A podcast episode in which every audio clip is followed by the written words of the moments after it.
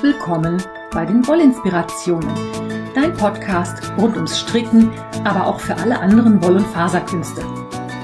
Ich bin Kaya vom Lana Filia Wollshop und ich freue mich sehr, dass du heute dabei bist. Ich wünsche dir viel Spaß und tolle Inspirationen in der aktuellen Folge.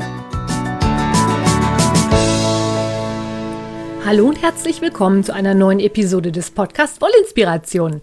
Ich freue mich, dass du dabei bist. Ich habe heute eine ganze Menge Sachen im Gepäck.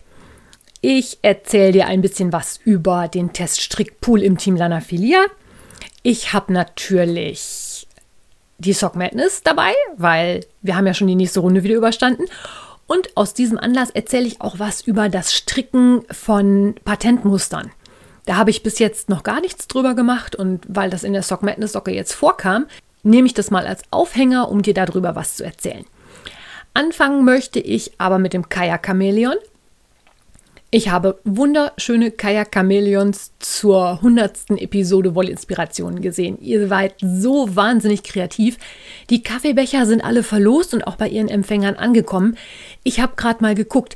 Also es ist ja so, ich hatte angesagt eigentlich, dass ich drei Becher verlosen wollte und davon einen für das, ja, exklusivste ähm, oder innovativste oder kreativste Chameleon vergeben wollte. Das ist aber, finde ich, nicht fair. Ich habe mich also hingesetzt und habe alle Chameleons, die da irgendwo aufgetaucht sind, also auch zum Beispiel die Ratte von Ela Spind, also bei Ela hat sich das Chamäleon in eine Ratte verwandelt, oder auch die tolle gehäkelte Version von der Nussnudelschnecke. Ich habe die alle in einen Lostopf geworfen und habe zwei Kajak-Chameleons bei Revelry verlost. Die sind gegangen an Bouncy Tiger und Tiger Duck 21. Vielleicht sollte man mal gucken, ob der Nickname mit einem Anteil Tiger bei sowas öfter so viel Glück hat. Mal sehen. Und ich habe auch zwei auf Instagram verlost, aber ich weiß nicht mehr an wen. Ich habe gerade versucht, das nachzuvollziehen. Ich finde es nicht wieder. Diese Instagram-Messages sind ja sehr unübersichtlich. Die kann man schlecht filtern, man kann auch nicht suchen. Ähm, die beiden Damen haben auch eins gekriegt. Ich habe sie auch schon gesehen, aber das ist ja jetzt schon 14 Tage her. Ich habe es definitiv vergessen. Tut mir leid. Trotzdem an dieser Stelle nochmal herzlichen Glückwunsch an alle, die einen Kaffeebecher gewonnen haben. Ja, und dann kommen wir zum nächsten. Ich habe ja in einer der vorigen Episoden erzählt, dass es bei Lana Filia im Shop dieses Jahr eine Adventsaktion geben wird. Und zwar wird die bestehen aus vier Strängen Sockenwolle für jeden Adventssonntag einen mit den dazugehörigen Anleitungen. Die Anleitungen sind gesondert, also du kannst wählen, ob du den Sockwend mit oder ohne Anleitung haben möchtest. Aber ich bin natürlich schon ganz, ganz fleißig dabei, die Socken zu entwerfen und habe mich dafür hingesetzt und habe einen Teststrickpool ins Leben gerufen. Es ist ja so, gerade bei Socken, äh, ich stricke mein erstes Modell quasi und versuche das dann zumindest in gängigen Größen, also so zwischen 38 und 42 anbieten zu können und brauche dafür natürlich auch Teststricker. Ich habe mir dazu Folgendes überlegt und die genauen Spielregeln findest du auch nochmal im Revelry-Thread. Den verlinke ich dir wie immer in den Shownotes. Ich habe mir dazu Folgendes überlegt. Ich habe einen sogenannten Teststrick-Pool. Da darf erstmal grundsätzlich jeder, der Zeit und Lust hat, oder erstmal geht es nur um Lust, da darf jeder rein. Wenn du da rein möchtest, schreibst du mir eine E-Mail an designs at lanafilia.de. Am besten mit dem Betreff Teststrickpool und schreibst einfach rein, dass du in den Pool möchtest. Das ist erstmal noch völlig unverbindlich. Diese Adressen kommen in eine Liste und wenn ich dann soweit bin, dass ich eine, dass ich eine Anleitung gerne testen lassen möchte, passiert dann folgendes. Alle, die in diesem Pool drin sind, kriegen eine E-Mail von mir. In diese E-Mail schreibe ich rein, zum Beispiel, ich habe jetzt ein paar Socken zu testen. Du brauchst dafür ein unifarbenes Garn und die Deadline für das Projekt fertig zu stricken ist meinetwegen in drei Wochen. Und du kannst dich bis zum nächsten Sonntag bewerben. Dann und nur dann, wenn du Zeit und Lust hast, antwortest du auf diese E-Mail und sagst, ich möchte gerne testen, ich möchte gerne die und die Größe testen und am allerbesten gibst du mir auch einen Link zu dem Garn, was du verwenden möchtest. Du kannst auch ein Foto mitschicken, aber ich finde Links immer besser. Fotos nehmen so viel Speicherplatz weg und ja. Ich kann dann nämlich abschätzen, welche Größe für jemanden geeignet ist. Das heißt, ich kann also bei den Socken zum Beispiel auch berücksichtigen, wenn jemand gerne Größe L stricken möchte, dass der Größe L stricken kann, damit die Socken nachher auch passen. Und ich kann natürlich auch einschätzen, ob die ausgesuchte Wolle zu dem Muster passt. Also die Sache ist halt die, ich habe jetzt zum Beispiel ein paar Zopfmustersocken in der Testung. Da macht es natürlich überhaupt keinen Sinn, wenn du ein ringelndes oder ein Multicolor-Garn dafür nimmst. Das frisst das Zopfmuster auf, das bringt überhaupt nichts. So, du antwortest also, mit welcher Wolle und in welcher Größe du das stricken möchtest. Und alle die, die sich darauf melden, aus denen wähle ich dann meine Teststricker aus. Ich brauche für den Sock Vent ja vier Anleitungen, weil ich vier Adventssonntage habe. Und hatte mir eigentlich so vorgestellt, naja, so einen pro Größe müsste ich schon haben. Jetzt habe ich in meinem Teststrickpool schon so viele Leute drin, dass ich das erste Muster jetzt sogar von sieben Leuten testen lasse. Die Chancen, dass du berücksichtigt wirst, wenn du dich meldest, sind halt relativ groß, aber ich kann natürlich auch nicht jeden nehmen, weil ich möchte die Anleitung ja nachher verkaufen. Wenn ich die vorher an alle zum Testen rausgebe, dann brauche ich die nicht mehr verkaufen. Das ähm, macht nicht so wirklich Sinn. Also, wenn du Zeit und Lust hast, wenn du in den Teststrickpool rein möchtest, bitte einmal eine E-Mail schreiben, dann nehme ich dich gerne in die Liste mit auf und bei den nächsten Tests wirst du dann benachrichtigt und kannst dir dann überlegen, ob du im Moment die Zeit und die Lust hast, das Projekt was ich gerne getestet haben möchte, auch zu testen.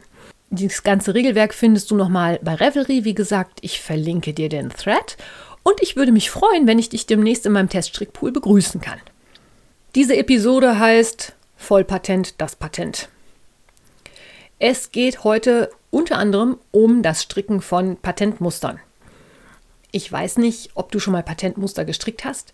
Ich persönlich finde die teilweise sehr schön. Also ich sage mal, einen einfarbigen Schal im Vollpatent brauche ich nicht unbedingt stricken. Den stricke ich eins rechts, eins links. Das ist mir auch eigentlich ehrlich gesagt zu langweilig. Aber um zu verstehen, wie Patent funktioniert, ist es ganz sinnig, die einzelnen Arten zu kennen.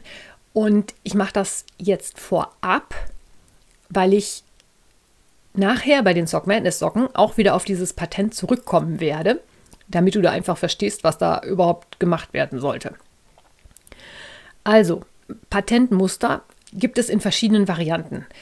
Man fängt an oder es gibt das sogenannte Halbpatent, es gibt Vollpatent, es gibt zweifarbiges Patent und relativ neu für mich, es gibt zweifarbiges Patent, das man in einem Schritt strickt. Was da der Unterschied ist, erkläre ich dir gleich, aber wir fangen erstmal mit dem Halbpatent an. Patentmuster generell brauchen sehr viel Garn. Die sind nämlich sehr voluminös, die sind sehr elastisch und werden gerne für Schalmuster oder ähnliches benutzt. Das gestrickte Patent zieht sich auch immer so ein bisschen zusammen, also es ist sehr elastisch, es macht ein schönes Maschenbild, ist halt eine Sache, eigentlich ist es relativ easy. Also es ist generell so, dass beim Patent bestimmte Maschen mit einem Umschlag versehen werden und abgehoben werden. Und auf der Rückreihe wird diese Masche mit dem Umschlag zusammen abgestrickt. Und je nachdem, wie das gemacht wird, unterscheidet man halt zwischen Halb- und Vollpatent. Und beim zweifarbigen Patent gibt es dann noch so ein paar Besonderheiten, auf die gehe ich dann gleich erst nochmal ein. Ich starte aber jetzt mit dem Halbpatent. Da ist es so, dass man zwei verschiedene Seiten hat. Es gibt also die Seite mit dem Patentmuster und es gibt eine Rückseite, die ein bisschen anders aussieht. Und die strickt sich wie folgt. In der Hinrunde strickt man quasi eine Masche rechts und anschließend wird die nächste Masche wie zum Linksstricken abgehoben und bekommt einen Umschlag. Das geht in einem Schritt. Das klingt erstmal total umständlich. Du kannst das aber ganz einfach machen, indem du den Faden einfach vor die Arbeit legst, die linke Masche strickst und den Faden dann wieder hinter die Arbeit legst. Dadurch bildet sich dann quasi von ganz alleine so ein Umschlag. Das machst du bis zum Ende der Reihe. Die Reihe wird gewendet. Disclaimer, in Runden geht das noch ein bisschen anders. Da habe ich jetzt aber nicht mehr zu recherchiert. Das könnte man dann noch mal ein andermal machen, weil ich nämlich, glaube ich, auch noch mal eine Episode machen werde für Zu- und Abnahmen im Patent. Das ist nämlich nicht, ja, also das sprengt heute einfach den Rahmen, weil wenn ich die Stock Madness jetzt gleich auch noch hinten dran hänge, sind wir dann bei drei Stunden, gefühlt jedenfalls. Also beschränke ich mich heute auf das Patent in Reihen. Wenn du diese erste Reihe Halbpatent gestrickt hast, wird die Arbeit gewendet. Und in der Rückreihe ist es so, dass du dann ja auf der linken Nadel Maschen hast, die einen Umschlag haben und Maschen hast, die keinen Umschlag haben. Maschen, die keinen Umschlag haben, die kriegen jetzt einen. Links abheben, Umschlag drum zumachen. Und Maschen, die einen Umschlag haben, die werden rechts gestrickt. Und zwar werden die rechts gestrickt mit dem Umschlag zusammen. Das ist eigentlich schon alles, was man beim Halbpatent wissen muss, weil diese beiden Reihen werden einfach fortlaufend wiederholt. Das ist das Halbpatent. Wenn ich dann im Gegensatz dazu Vollpatent stricke, ist es so, dass ich die erste Reihe genauso stricke, also eine Masche abheben und einen Umschlag, eine Masche rechts. In der Rückreihe passiert dann folgendes. Die Masche ohne Umschlag wird wie immer abgehoben und die Masche mit dem Umschlag wird auch rechts zusammengestrickt. Soweit ist das das gleiche wie beim Halbpatent. Das unterscheidet sich jetzt dann aber in der Rückreihe. Da passiert nämlich dann folgendes. Da wird dann nämlich die Masche mit dem Umschlag links gestrickt und dann wieder die nächste abgehoben. Man hat also immer eine Seite, auf der man rechts strickt mit Umschlag und eine Seite, in der man links strickt mit Umschlag.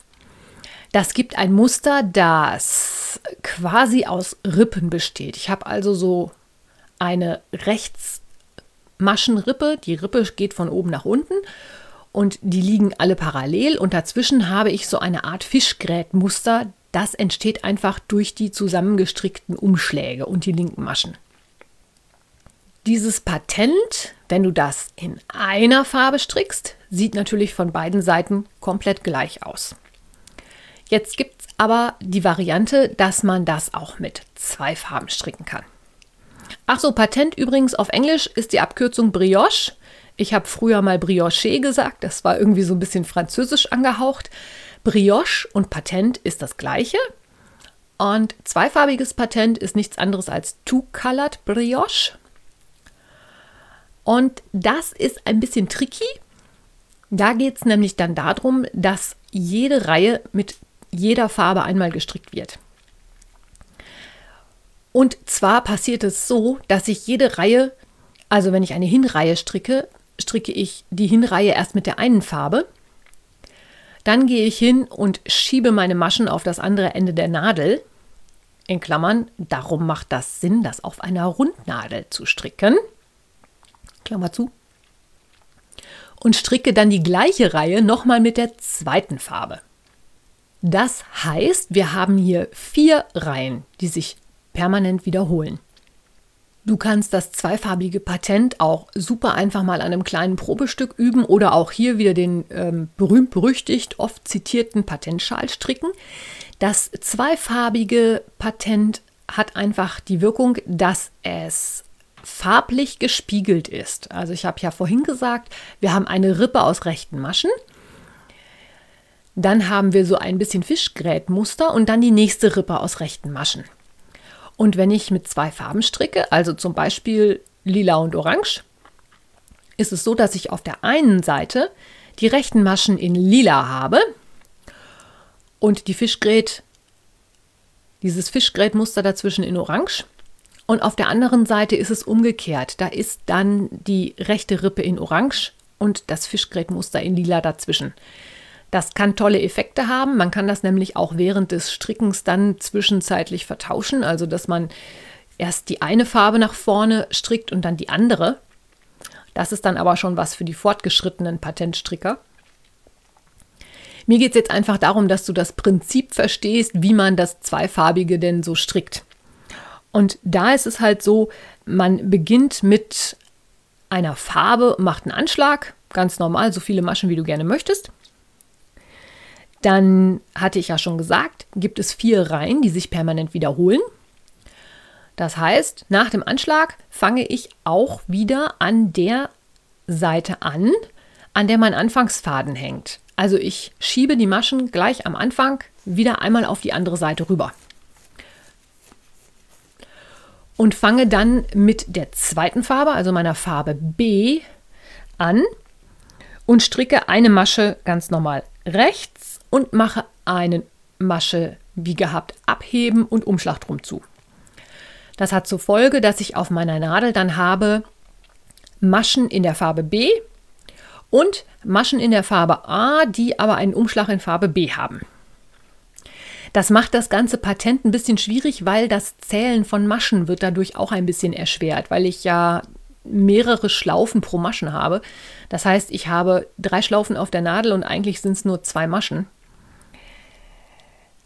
Ist aber einfach so. Normalerweise kann man das relativ gut stricken. Man kann halt auch relativ gut sehen, was man abheben und was man stricken muss. Aber Maschenzählen ist da dann manchmal ein bisschen tricky.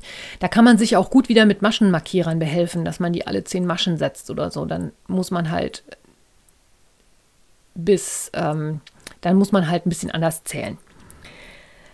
Nach dieser ersten Reihe in meiner Farbe B habe ich beide Arbeitsfäden wieder an einer Seite des Strickstücks hängen.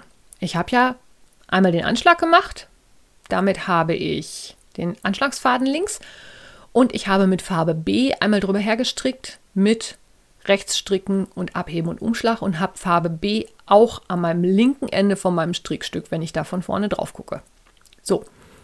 Und jedes Mal, wenn ich meine beiden Arbeitsfäden an der gleichen Seite habe, dann wird meine Arbeit gewendet. Jetzt geht es wieder weiter mit Farbe A. Und hier werden jetzt die Doppelmaschen mit dem Umschlag links gestrickt und Maschen ohne Umschlag kriegen einen Umschlag. Wie zum Linksstricken abheben, Umschlag drum, nächste Masche. Das ist im Prinzip alles gar nicht so schwierig. Es gibt so ein paar Grundregeln, die da heißen, Maschen mit Umschlag werden gestrickt, Maschen ohne Umschlag bekommen einen. Und mit dem zweifarbigen muss man halt ein bisschen mit den Farben aufpassen. Aber wenn du das zwei, drei, vier Reihen gemacht hast, dann siehst du auch, welche Maschen die rechte Rippe bilden. Das sind dann die, die in der Reihe mit der gleichen Farbe rechts gestrickt werden und die anderen werden abgehoben. Und umgekehrt auf der Rückreihe genauso. Das ist keine große Hexerei. Ich hatte ja vorhin schon gesagt, das waren die ersten zwei Reihen und bei auf den Rückreihen geht es dann halt auch so, dass ich dann in der nächsten Reihe die Doppelmaschen links stricke, Maschen ohne Umschlag wieder abheben. Dann schiebe ich meine Maschen wieder auf die andere Seite und fange wieder mit der anderen Farbe an. Und ja, das, ne, eigentlich ist es total simpel. Schwierig wird es dann halt, wenn ich Farben wechsle, wenn ich nicht genau weiß, welche Farbe dran ist oder wenn sowas wie Zunahmen da reinkommen. Aber wie vorhin schon gesagt, ich glaube, das heb ich mir mal auf für dann demnächst irgendwann mal. Wie du sicherlich mitbekommen hast, ist dieses Stricken mit zweifarbigen Patent ein bisschen hampelig, weil man halt immer wissen muss, welcher Farb, welche Farbe und welcher Faden ist jetzt von welcher Seite dran. Und es gibt eine Methode, die nennt sich One Pass Brioche. Ich würde es jetzt übersetzen mit Einschritt Brioche oder Einschritt Patent. Da ist es nämlich so, dass ich beide Fäden in einer Reihe bearbeite. Und da gibt es mehrere Möglichkeiten, wie man das machen kann. Und das war nämlich genau das, was jetzt bei der Stock Madness dran kam. Die Sock Madness Socken haben einen Patentteil, der läuft vorne auf dem Fuß bis unten auf die Spitze geradeaus runter. Und der sollte in diesem sogenannten One Pass Brioche gestrickt werden. Für mich war das neu Ich war sehr froh, dass die Designerin da ein Video zugemacht hat und das erklärt hat, aber bis ich das verinnerlicht hatte, hat es doch noch ein bisschen gedauert. Hm, kurz zusammengefasst ist es so, ich habe beide Fäden auf der linken Hand.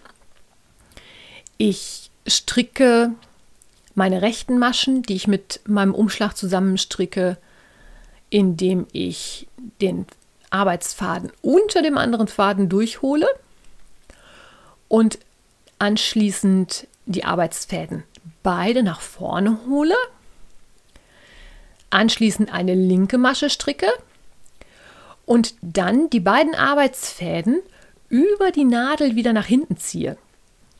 Und das ist der eigentliche Trick an der Geschichte, weil ich dadurch mit beiden Arbeitsfäden einen Umschlag bilde und der Masche, die ich zuvor gestrickt habe, den passend farbigen Umschlag verpasse und jetzt auf der Nadel einen Umschlag habe, der auf die nächste rechte Masche wartet. Man hat also so einen Rhythmus, dass man eine Masche rechts strickt, eine Masche links strickt, einmal die, die Arbeitsfäden nach hinten ziehen und hat eigentlich damit die ganze Reihe erschlagen und muss da nicht zweimal drüber herstricken. Ich habe keine Ahnung, ob ihr das jetzt nachvollziehen könnt. Ich verlinke euch in den Show Notes das Video von Sockmatician. Das ist schon ein paar Tage älter. Der erklärt auf eine wunderbare Weise, wie das mit dem One Pass Brioche funktioniert. Und er erklärt das sowohl für beide Fäden links als auch für beide Fäden in der rechten Hand, als auch für einen Faden rechts und einen Faden links. Die meisten von euch werden wahrscheinlich genauso stricken wie ich, nämlich beide Fäden auf der linken Seite. Die Erklärungen gibt es ab Minute 8. Und als kleiner Tipp von mir, ich weiß nicht, ob ihr es wisst, das Video ist Englisch. Es gibt aber bei YouTube die Möglichkeit, sich automatisch Untertitel einblenden zu lassen, sodass man zumindest ansatzweise eine Ahnung bekommt, was der da sagt. Das ist jetzt nicht 110%ig korrekt. Es ist also zum Beispiel so, dass Pearl, also das englische Wort für links stricken, ganz oft mit dem englischen Wort Pearl für Perle verwechselt wird. Also der Perlenstich ist dann einfach ein links, eine linke Masche. Ist ein bisschen lustig anzuhören, ähm, aber zusammen mit den Bildern, denke ich, kann man das vielleicht auch ganz gut verstehen, wenn man des Englischen nicht so gut mächtig ist. Wie gesagt, das verlinke ich dir in den Shownotes, das Video, da kannst du dir das angucken. Und warum ich diese ganzen Patentgeschichten jetzt erzählt habe, ist die Runde 3 der Sock Madness. Da ist nämlich am letzten Sonntagmorgen die neue Anleitung herausgekommen. Die Anleitung ist von der Annette Schleicher. Die kennst du vielleicht, die hat einen YouTube-Kanal unter dem Namen The Nerd Knits. Und die Socken heißen Believe in Yourself. Believe ist ein englisches Wort, das so viel wie Glaube heißt. Also wenn ich das nicht geschrieben sehe, dann höre ich Believe in Yourself und denke, ah, glaube an dich selber. Believe kann man allerdings auch anders schreiben und zwar Leave mit L E-A-F. Das ist das englische Wort für Blätter. Und damit ist das Motiv dieser Socken schon klar. Es sind florale Blättermuster, die in diesen Socken gestrickt werden. Das ist jetzt so überhaupt nicht mein Fall. Also Blümchen auf Stricksachen. Ja, ich bin halt eher so ein bisschen der sportliche Typ. Dieses Verspielte mit Blümchen und Löchern und so ist halt nicht so meins. Macht aber nichts. Sock Madness war angesagt. Das war zu stricken. Und zwar waren das Socken, die zweifarbig gestrickt werden. Man beginnt mit der Hauptfarbe und strickt erstmal ganz normal flach eine Blätterbordüre. Da stehen so kleine Blättchen raus an der einen Seite und an der anderen Seite hat man eine schöne regelmäßige Kante. So, wenn diese Blätterbordüre eine entsprechende Länge erreicht hat, wird die mit dem sogenannten Three Needle Bind Off abgekettet und zusammengestrickt.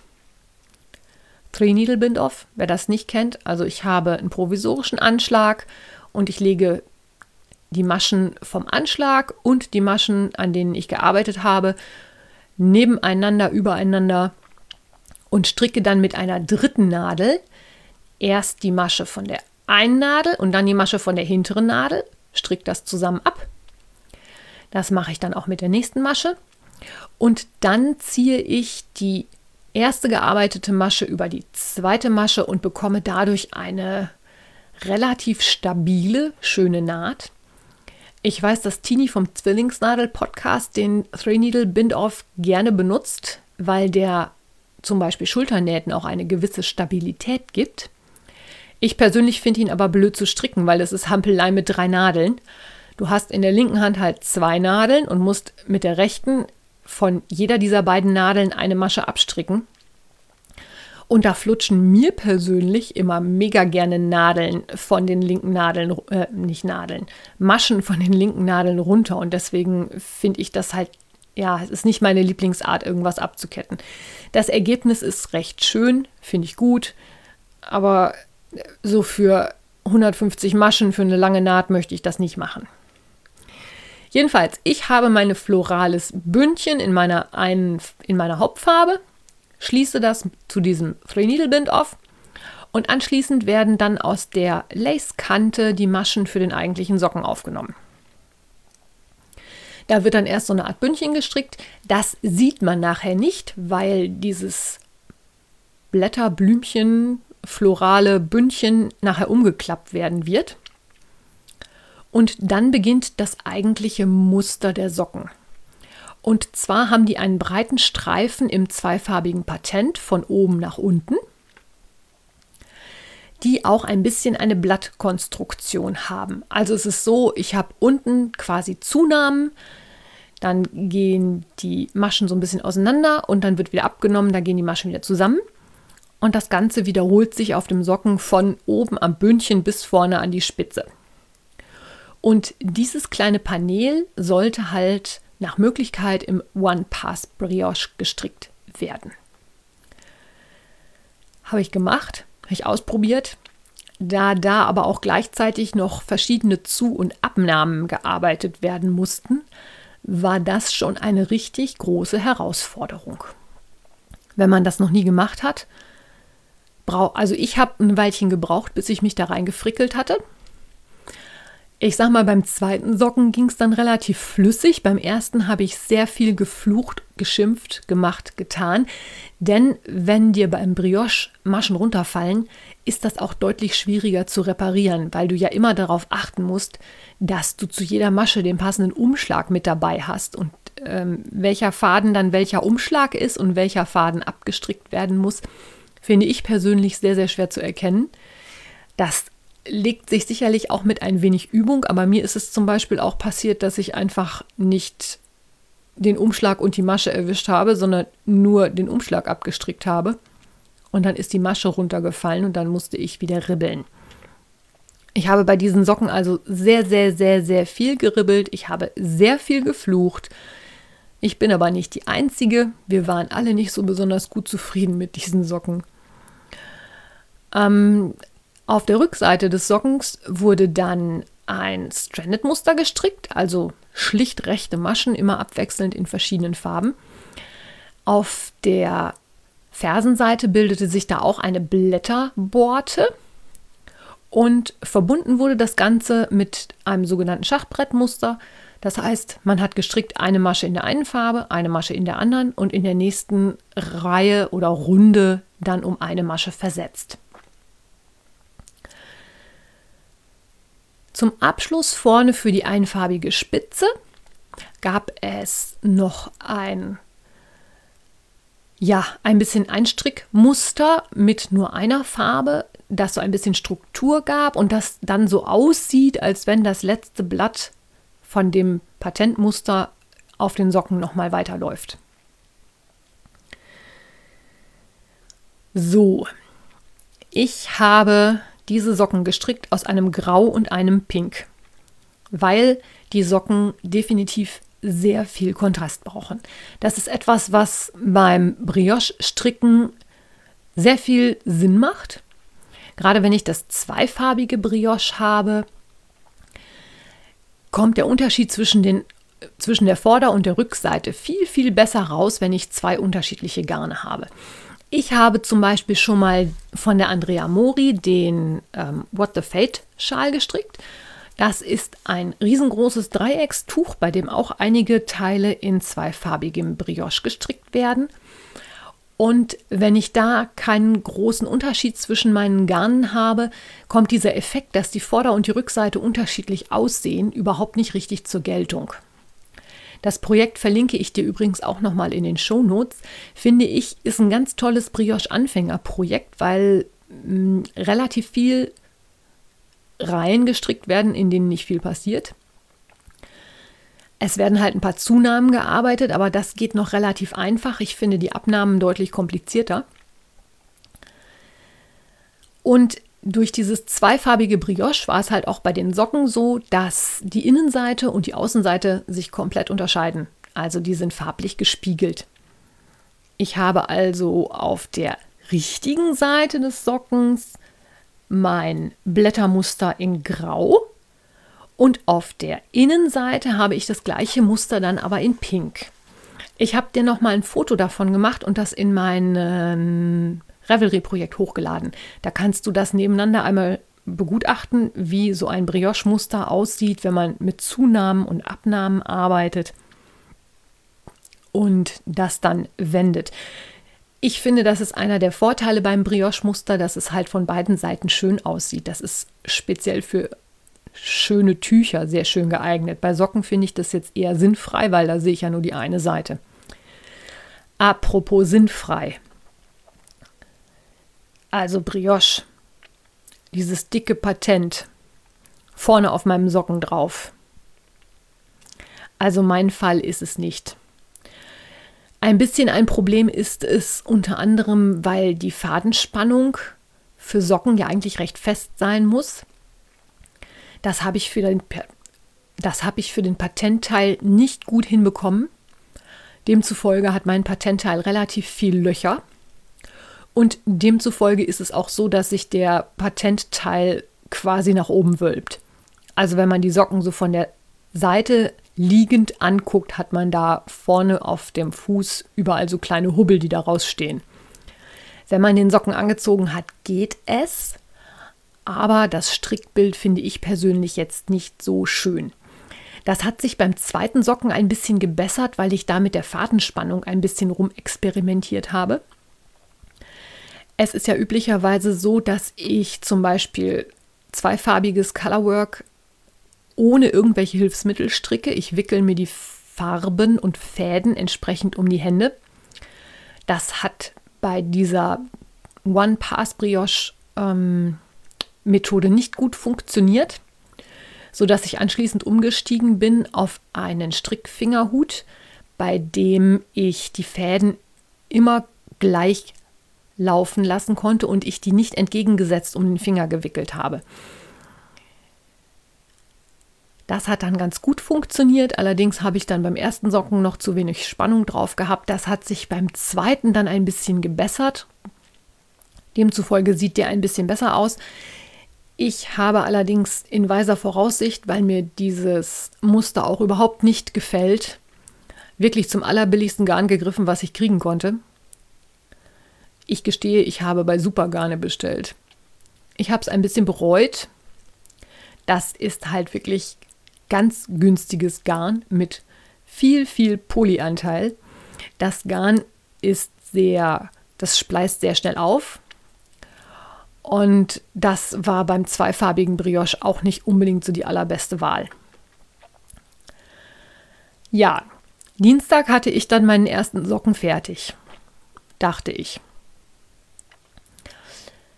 Ich gucke mir dann mal so die fertigen Projekte an. Ich glaube, oder die Projekte, die in Arbeit waren. Ich glaube, Mittwoch, Mittwochmorgen waren die ersten fertig. Also es hat relativ lange gedauert, bis sich auch die schnellen Stricker durch diese Anleitung gekämpft hatten. Und habe festgestellt, verdammter Mist, ich hatte die Spitze in der falschen Farbe gestrickt.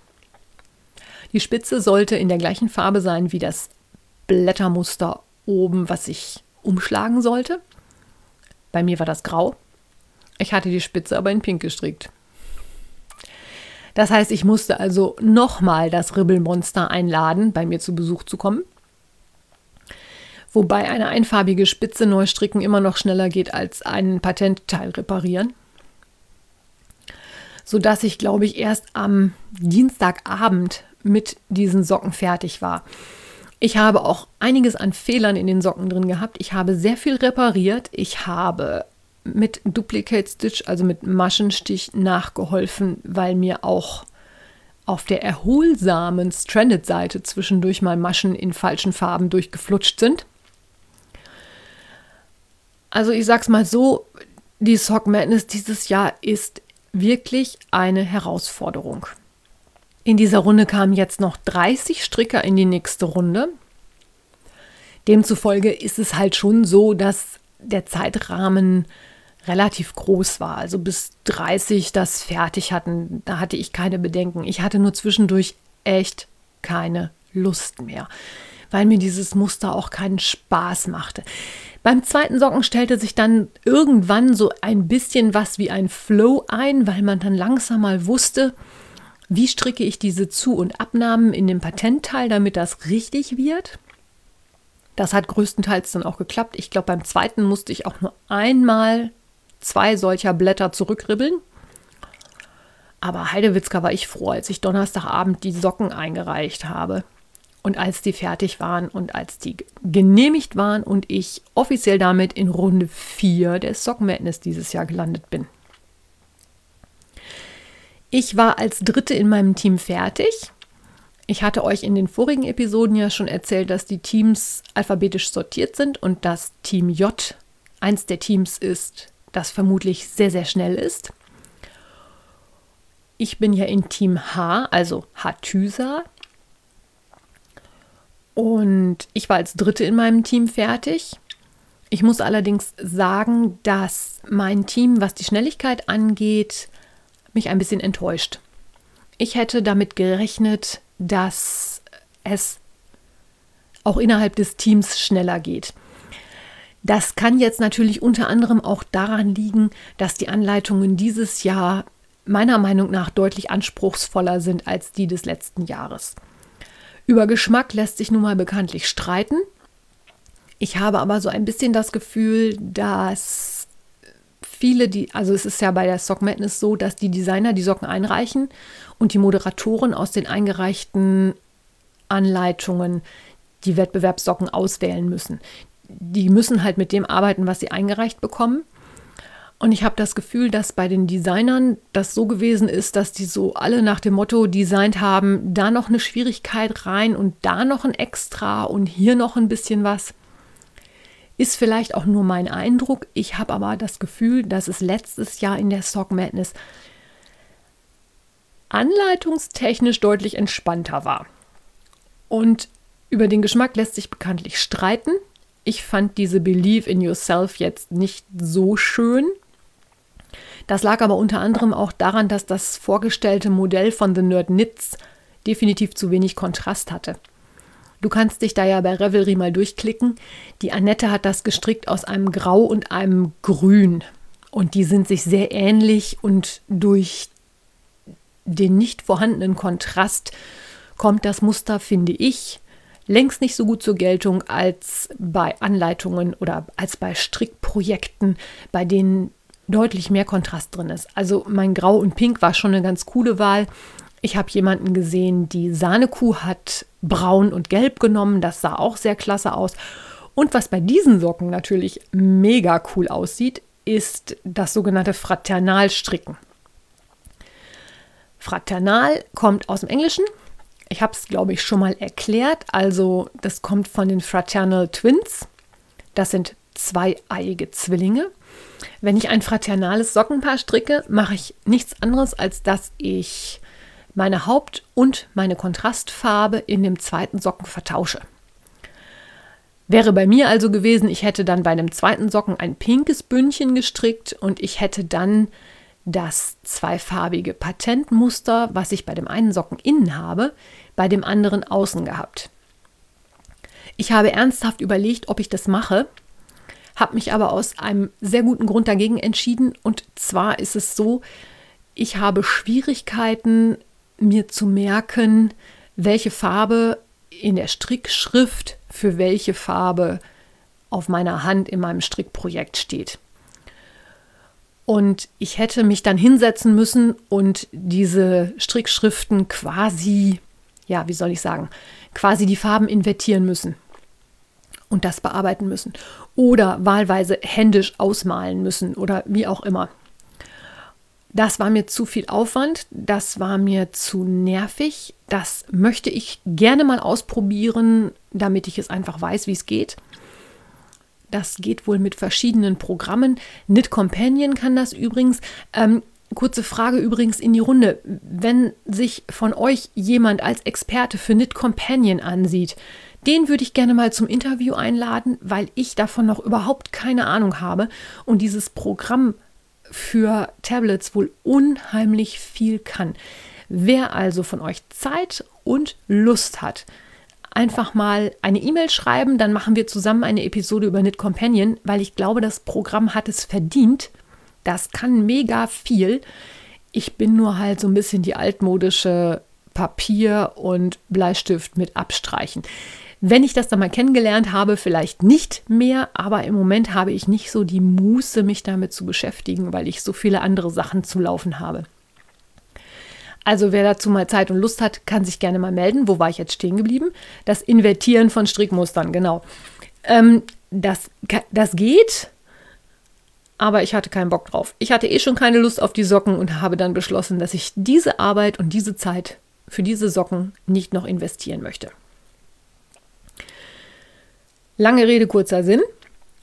Die Sock Madness Runde geht noch bis zum kommenden Sonntag, also bis zum 7. oder 8. Mai, meine ich.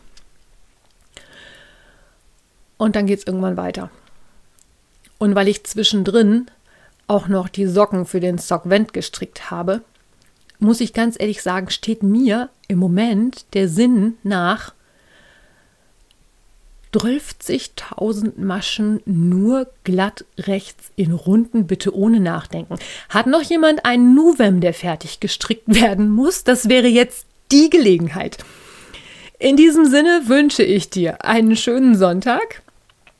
Vielleicht machst du auch einen Spaziergang in den Mai. Ich nehme heute am Samstag auf, das ist der 1. Mai. Das heißt, ich werde meinen Spaziergang in den Mai jetzt machen. Du kannst den dann morgen machen, wenn du diese Episode gehört hast. Oder du kannst die Episode natürlich auf den Ohren mitnehmen. Ich glaube, eine Dreiviertelstunde ist auch schon eine ganz gute Länge dafür. Ich wünsche dir eine gute Zeit. Bis dahin, alles Liebe, deine Kaya.